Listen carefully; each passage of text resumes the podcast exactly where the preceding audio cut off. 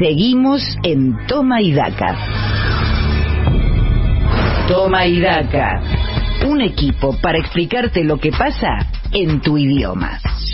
Mariano Martín en AM750. Bienvenidos a una nueva clase de La Escuelita de los Sábados de Toma y Daca, el hecho civilizado en el país populista.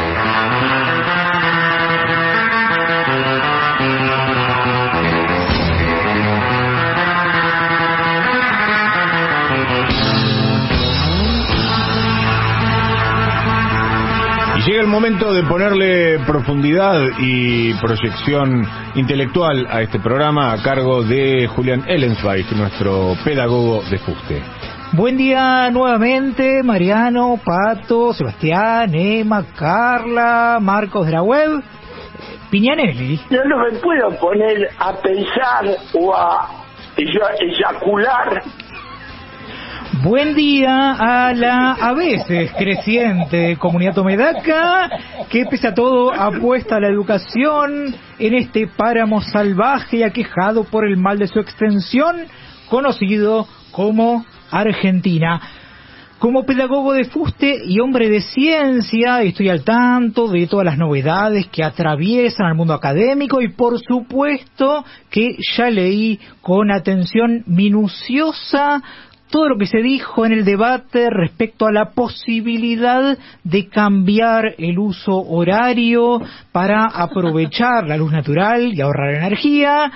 Sé que hay iniciativas en la legislatura de la provincia de Mendoza y también en la Cámara Baja del Congreso de la Nación para establecer como hora oficial la de cuatro horas al oeste del meridiano, del meridiano de Greenwich porque es la que corresponde dentro del sistema internacional de los usos horarios. Y además leí que hubo un plenario de la Comisión de Legislación y Asuntos Constitucionales de la Cámara Baja de Mendoza en la que se habló al respecto, pero considero que retrasar una hora los relojes en otoño e invierno hasta el 22 de septiembre no hará demasiada diferencia. Desde esta tribuna de doctrina educativa impulsada por el Instituto Paria que funciona en los estudios de la AM750, en el proyecto inmobiliario antes conocido como la Ciudad Autónoma de Buenos Aires, propongo un cambio radical. Adelantar no una hora, sino cientos de miles de horas para que todos los que apostamos al futuro podamos saltearnos esta etapa nefasta de la historia, de la humanidad, plagada de populismo y autocracia, y pasemos directamente a otro siglo e incluso a otro milenio.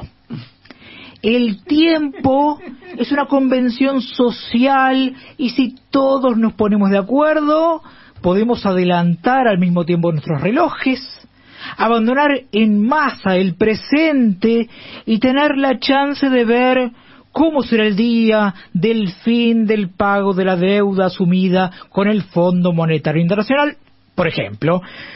El cambio radical del uso horario y el aceleracionismo deben convertirse en una política de Estado para ayudar a quienes viven cada mes como si fuera un siglo interminable y también para calmar a los ansiosos que no soportan que el tiempo pase tan lentamente. Habiendo hecho mi propuesta para dejar de lado la moderación en el adelantamiento de los relojes, no me queda más que pedirle a la operadora y jefa de preceptores de este espacio que haga sonar el timbre para comenzar una nueva clase de la escuelita de los sábados de Toma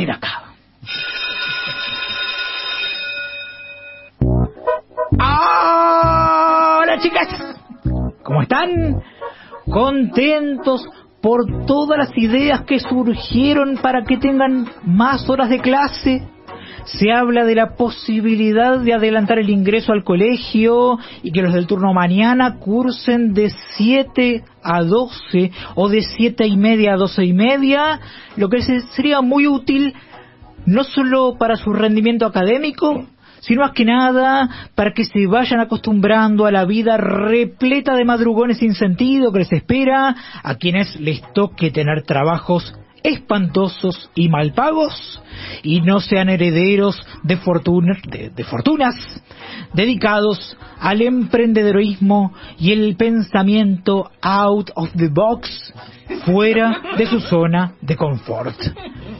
Otra opción que se baraja es la de mantener las cuatro horas diarias semanales y sumar una jornada de cinco horas los sábados. Así que me preparo para que las clases que imparto en la escuelita de los sábados de Toma y Daca se alarguen e invadan a los programas vecinos que sé que cederán con gusto su espacio por el bien de la pobre patria mía. Antes de empezar, de pasar a nuestro tema del día, quiero celebrar que el uso de los barbijos en los colegios ya no sea obligatorio. Es un triunfo de la libertad que debe alegrarnos a quienes peleamos durante los últimos meses contra la infectadura y el uso del bozal de tela. Ah, eh, discúlpenme, chiques, eh, acaba de llegarme un mail. Ah, me avisan que finalmente se llegó a un acuerdo con la Cámara Argentina de Fabricantes de Barbijos, que se sumó como auspiciante de la escuelita de los sábados de Tomaidaca. Ah, eh, veo que ya se acreditó el pago de la pauta de la Cámara Argentina de Fabricantes de Barbijos en la escuelita de los sábados de Tomaidaca. Eh, ¿Qué les estaba diciendo? Así que repudio que el uso de barbijos ya no sea obligatorio en los colegios. Este relajamiento de las medidas de profilaxis me hace temer lo peor y desde esta tribuna educativa completamente independiente abogo para que se dé marcha atrás a esta medida. El barbijo, chiques, no solo es útil para evitar contagios de coronavirus en el aula, sino que también sirve para mascar chicle o tabaco sin que se note, reducir gastos innecesarios en lápiz labial, disimular el aliento a alcohol en el ámbito laboral, hablar sin que se note como hacen los jugadores de fútbol que se tapan la boca para no ser detectados por las cámaras ni los árbitros, abrigarse en los días de frío, protegerse del sol cuando llegue el verano, y no fingir sonrisas cuando a alguien les cae mal y deben ocultarlo, entre otros múltiples beneficios que mejoran la vida en sociedad. Es un mensaje de la Cámara Argentina de Fabricantes de Barbijos, el nuevo auspiciante de la siempre independiente y objetiva Escuelita de los Sábados de Tomaidaca. Ahora sí, chiques, voy a pasar al tema que las autoridades del Ministerio de Educación de la Nación me pidieron que explique hoy, que es el de la correlación. En probabilidad y estadística, la correlación indica la fuerza y la dirección de una relación lineal y proporcionalidad entre dos variantes estadísticas se considera que dos variables cuantitativas están correlacionadas cuando los valores de una de ellas varían sistemáticamente con respecto a los valores homónimos de la otra. ¿Se entendió? ¿No? Eh, déjenme explicarlo de otra manera. Si tenemos dos variables A y B, existe correlación entre ellas si al disminuir los valores de A lo hacen también los de B y viceversa. ¿Se les ocurre algún ejemplo de correlación, chiques? acá me llegó un mensajito que dice que hay correlación entre el crecimiento del empleo y la reducción de la pobreza. A ese chique le digo que no necesariamente, porque tener trabajo no significa no ser pobre y es posible no trabajar y ser rico. Sí, es un fenómeno complejo, cultural, multicausal y con raíces históricas que debe ser estudiado con un abordaje diverso en lo posible por medio de un observatorio de fenómenos complejos, culturales, multicausales y con raíces históricas. Tal vez con llamados semanales o diarios a paritarias se pueda lograr que haya una correlación entre crecimiento del empleo y reducción de la pobreza y que incluso haya una relación de causa-consecuencia entre tener trabajo y no ser pobre, pero aparentemente no están dadas las correlaciones de fuerza necesarias para que esa correlación y esa relación existan, chiques.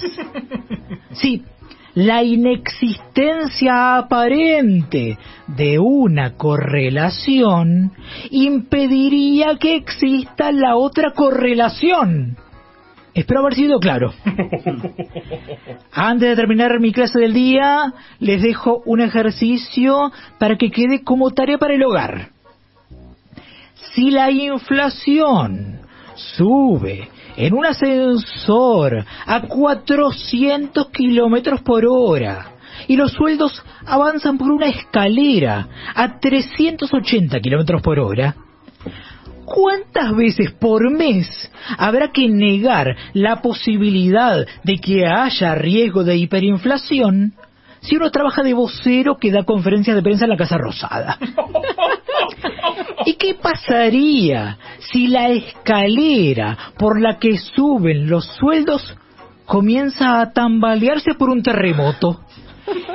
¿Y si ese terremoto en la escalera está acompañado por un ataque de dragones que queman algunos escalones con las llamaradas que escupen?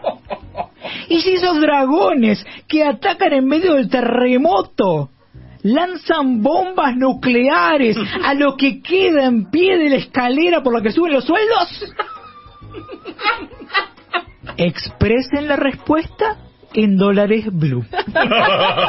Ahora sí, chiques, me despido recordándoles que vamos a reencontrarnos la semana que viene en la escuelita de los sábados de Toma acá, porque la pandemia de coronavirus no va a terminar nunca, nunca, nunca, como nunca, nunca, nunca estarían dadas las correlaciones de fuerza necesarias para otra cosa que no sean marchas atrás y tiros en el pie. Y como reitero cada semana en calidad de lobista descarado, nunca, nunca, nunca dejaré de hacer campaña para que se legalicen la eutanasia y la siesta en horario laboral antes de fin de, de año. Me emocioné. ¡Eutanasia muerte! Hasta que se va a poner feo. ¡Qué viene!